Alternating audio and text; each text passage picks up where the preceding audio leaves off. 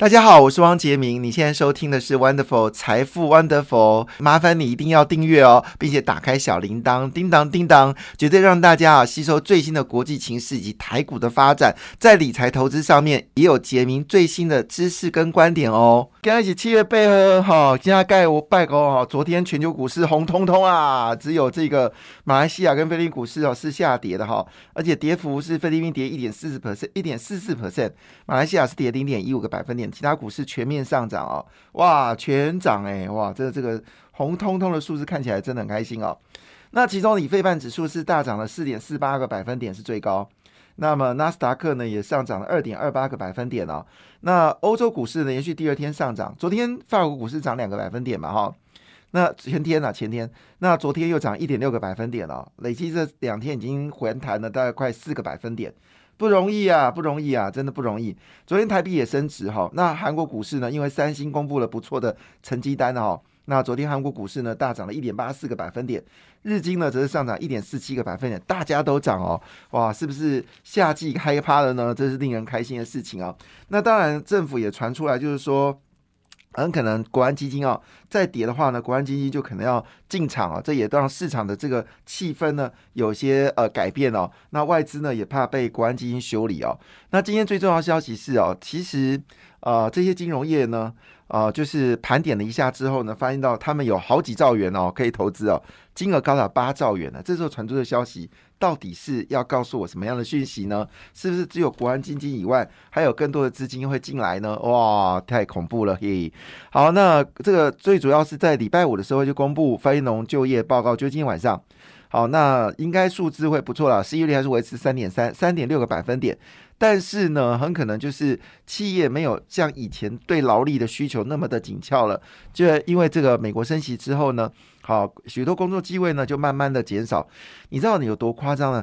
美国每一天哦，大概有两千万个工作缺额，好，两千万工作缺额，就是说你那些失业的人，其实他是不想找工作。想搞找工作呢，一定有工作哈，两千万的工作缺额，哦，很恐怖对。所以美国经济其实很好啦，没有想象的那么糟糕。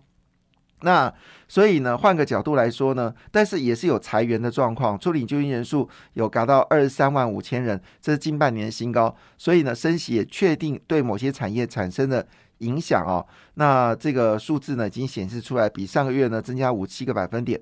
但是呢，美国还是有许多就业的工作机会哈，所以裁员人数是裁员人数大概是呃三万两千人哦，是梳理就业人数是二十三万五千人。可是美国在每天呢大概就是累积啊哈，每天大概有两千万的职缺，所以这个职缺还是大于这个裁的。人裁员的人数哦，所以基本上看起来是一个很乐观的气氛。那当然呢，这个情况下注意到台积电昨天的 ADR 呢是一口气哦大涨了六个百分点哦，所以这是一个讯号吗？表示外资要开始买进台湾股市了吗？呃，我认为这是极有可能的事情哦。那这个整个数字是六点七个百分点啊，台积电 ADR。那当然呢，主要原因是因为美国昨天呃公布了就是这个美国联储局的。会议记录，那预期呢是很有信心哦，美国会进入到软着陆。所以软着陆呢，就是经济没有在衰退衰退之下呢，降低的通货膨胀哦，就是软着陆的概念哈，就是在经济没有衰退的情况下，降低了所谓的呃通货膨胀。那什么叫硬着陆呢？就是经济大幅衰退，失业率大幅增加，才把通货膨胀给拉下来哦。那这个是我们说的叫做硬通膨，诶，硬着陆。那硬着陆呢？它一定会经过一个非常恐怖的事情，要停滞型通货膨胀。所以软着陆，软着陆的意思是说，欧美国家应该不会有所谓高失业率、高通膨，在降低通膨的一个情况之下，应该不会发生了。不是，不是应该这样给我们听友没有信心哦，是绝对不会发生，好不好？我上次有解释过了，因为时代不同了啦，在七零年代的时候。平均每个美国家户呢，对于石油的依赖度呢是高达七到九个百分点，现在已经降到二点七个百分点了。六零年代呢，美国人对于农产品的，就是就是用在吃的部分，跟他家户所得连接度是高达百分之六十，所以粮食价格上涨对于美国的消费支出呢，会造成极大的冲击，是指的是六七年代。但现在的美国基本上吃在他们家计里面呢，大概是只有大概九 percent 的平均值。所以你食品加石油大概占家户所得的需求，大概最高不超过十三个百分点。所以这些数字让我们告诉一件事，其实没有想象的那么严重哦。但是通膨如果继续升值人心的话，会造成所有的物价，还有这个存货，还有包括。产业的这个变化，以及呢，你进货跟出货的问题，好，会造成非常复杂的问题。所以通货膨胀，而且最主要事情是，如果通货膨胀的预期太高的时候，美国在利率部分也要做很大的调整。同时间，人们也会问一个问题：我的所得是不是够能支付未来的需求？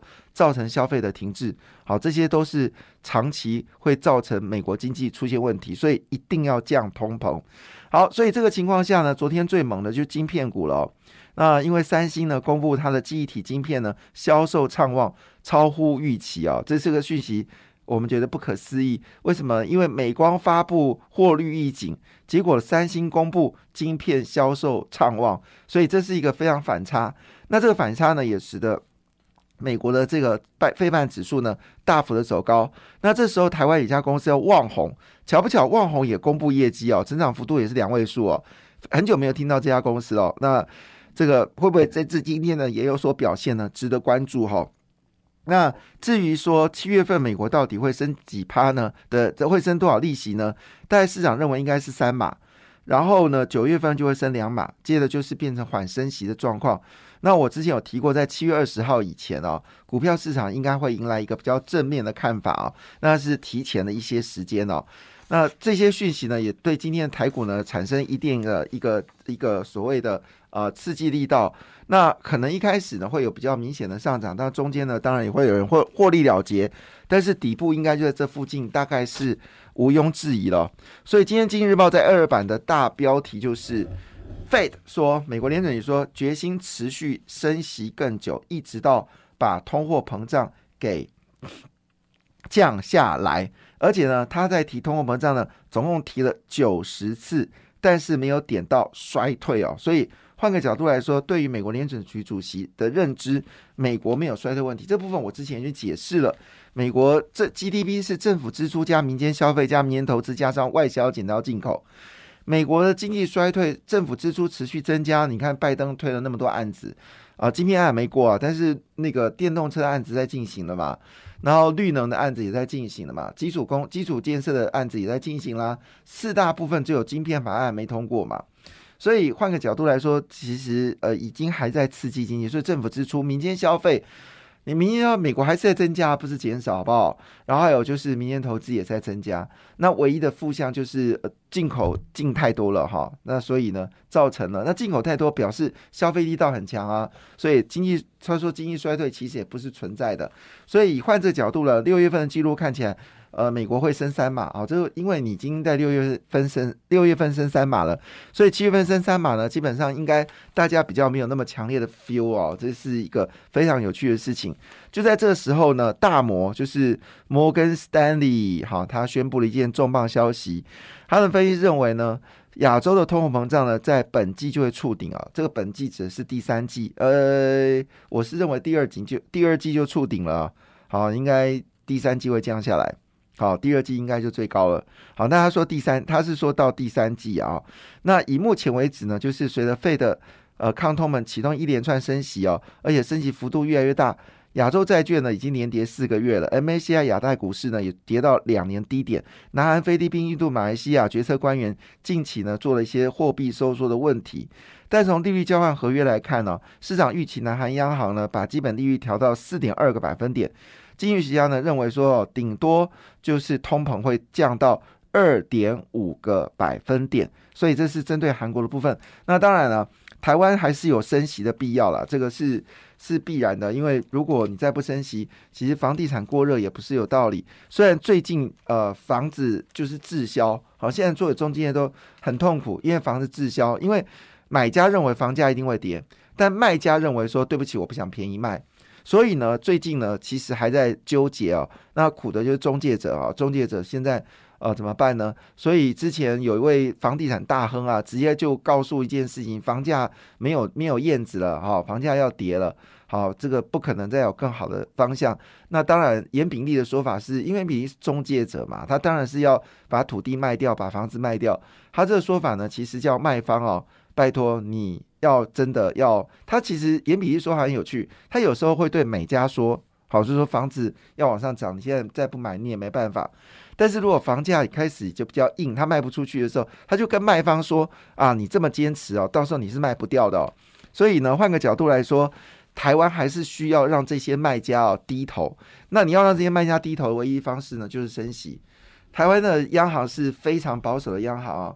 那么每次升息升那个呃鸡脚 鸡的爪子的升息，其实对台湾没有意义。如果你能够把利率在这个景气好的时候升到一定的高点，虽然企业会承担一点利率的负担。但台湾利率水平在全球还是偏低的，台湾电价在水平在全球水平也是偏低的，台湾水费在全球也是偏低的，台湾汽油费在全球变低的，台湾是巨婴吗？所以，所以这个情况下呢，其实我们央行应该思考的问题不是半码，而是要勇敢的升息哦，一次升一呃升两码以上哦，这个才是符合。这个台湾的经济利润，让老人家的存款在银行利息可以更多，好，这是很必然的事情，那你不用担心啦。放款最近数量在增加，台商已经陆续在撤离中国。所以台湾的这个银行业呢，啊，肯定没有问题。好，那当然，刚刚公布银行业的获利，今年上半年比去年稍微差一点点，但也有将近三千万呢，你还是很厉害啊！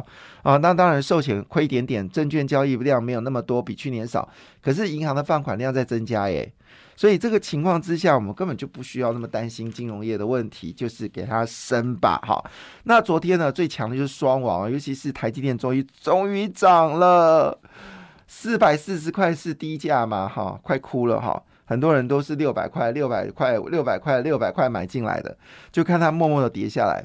我曾经跟我朋友在在一些朋友在闲聊，我们讲台积电哦，那这个我们的媒体呢，这个外资哦一直在唱衰台积电，也不知道唱衰什么。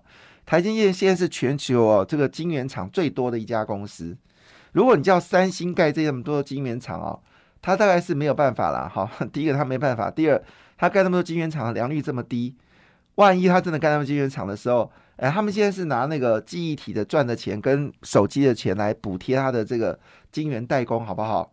基本上以目前来看，他晶圆代工应该是不会赚钱的，价报价比别人低，良率比别人差，然后技术没人家好，然后听听说他会赢三赢台积电，他不这么讲也没办法，因为他曾经赢过台积电，所以呢。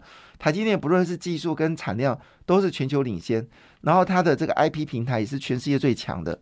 有谁可以挑战台积电呢？那每天都看说台积电有问题，台积电麻烦了。我觉得这些人就写文章，目的这句话是你在放空吗？好，那昨天台积电一口气哦大涨了五点零五个百分点，联电呢昨天涨了七点二七个百分点，联电只剩三十九块八五，好可怜哦。台积电是四百五十七块，那同时间呢，红海昨天又回到一百零三块了哈。呃，好惨呢，应该有一百一十八块实力跌到一百零三块。那其中印刷电路板的龙头股星星呢，昨天回到一百五十六块，涨六点一趴。那阳明跟长荣都有涨哈。所以现在面对这个问题，最快速的方式呢，就是买半半导体 ETF。最近包括了包括了就是 IC 设计类股呢，也表现得非常强势哦。昨天的 IC 设计类股呢，好几乎。每一家公司的业绩都非常的好，像普瑞啊，预估今年就可以赚八个股本；世星呢，今年可以赚两个三个股本；力旺可以赚两个股本；微风电子可以赚一点六个股本；金鸿可以赚一点五个股本；红海小金鸡今年可以赚十五块钱，股价只剩两百二十三块，太便宜了吧？那智远今年可以赚个股本，股价才一百七十四块，好。那所以以这个角度来看呢，你可以考从这个半导体的 ETF 赶快切入哦。那么做一个短线上涨的一个动作，你现在买个股来不及的，这么多股票你根本不知道买什么。所以最好的方式，除了你买台积电之外呢，可以考虑哦，就是买这个就是有台湾五十，或者是买半导体 ETF 哈，因为这个是半导体 ETF 里面都会有这些成分股，好，所以这个时候是以快打快哦，所以呢，双王大反攻，连大力光都反攻了，就不得了了哈，因为苹果正式宣布它会大幅的增加，就是今年下半年的业绩会比去年下半年更好，而且呢没有砍单的问题，更重要的事情是什么呢？八月份，八月好，现在七月，八月份呢全面量产。那其中呢，玉金光公布它业绩哦，跟上个月暴增了四十二个百分点。大力光呢也公布不错的业绩哦。那如果你真的大力光能够冲的话，其实对台股来说，它是一个边际效应哦，是有很大的帮助。所以昨天是有台金跟大力光联手造势哦，紫光这两家公司呢就贡献大盘一百九十八点哦，所以指数呢回升到一万四千三百三十六点。那呃，二零二零年的时候，国安基金曾经呃就是进场嘛哈，当时台湾指数是八千八百八千八百点左右，后来涨到一万八千七百点哦，所以国安基金那加上今天你看哦，刻意的大消息就是金融业挺台股哦，潜在银弹高达八点八兆元，八点八兆元哈，那加上国安基金哦，又是啊好多钱哦，八点八兆元很多，台湾 GDP 也不过二十兆。所以呢，以这个情况来看呢，其实这种反光力道呢，算是非常强势哦。那当然最关心的就是我们说的大力光哦，它的呃股票呢已经回到二字头哦，非常的不容易。那外资呢是说，二零二二年呢其实会是呃就是这几年当中呢，大力光成长幅度最差的一年，但是到二零二三年跟二零二四年就展开了，又继续会展开高速的成长哦。而美股存益呢，会从二零二二年的十十三个股本，一年赚十三股本，到十三点五股本，到二零二四年呢，可以赚到十五个股本。好，十五股本就是一百五十块钱哦。所以呢，这外资最新的看法，那外资看多也会说不这样的讯息哦。那这个提供大家做参考了哈。那另外一件事情呢，就是有关这个玉金光啊，月增是高达四十二个百分点哦，表现非常亮眼。那最近股票还包括中磊、智邦，好也是非常强势。那入境开放松绑，华航、长荣当然也所有所表现了，提供大家做参考。感谢你的收听，也祝福你投资顺利，荷包一定要给它满满哦！请订阅杰明的 Podcast 跟 YouTube 频道《财富 Wonderful》，感谢，谢谢 Lola。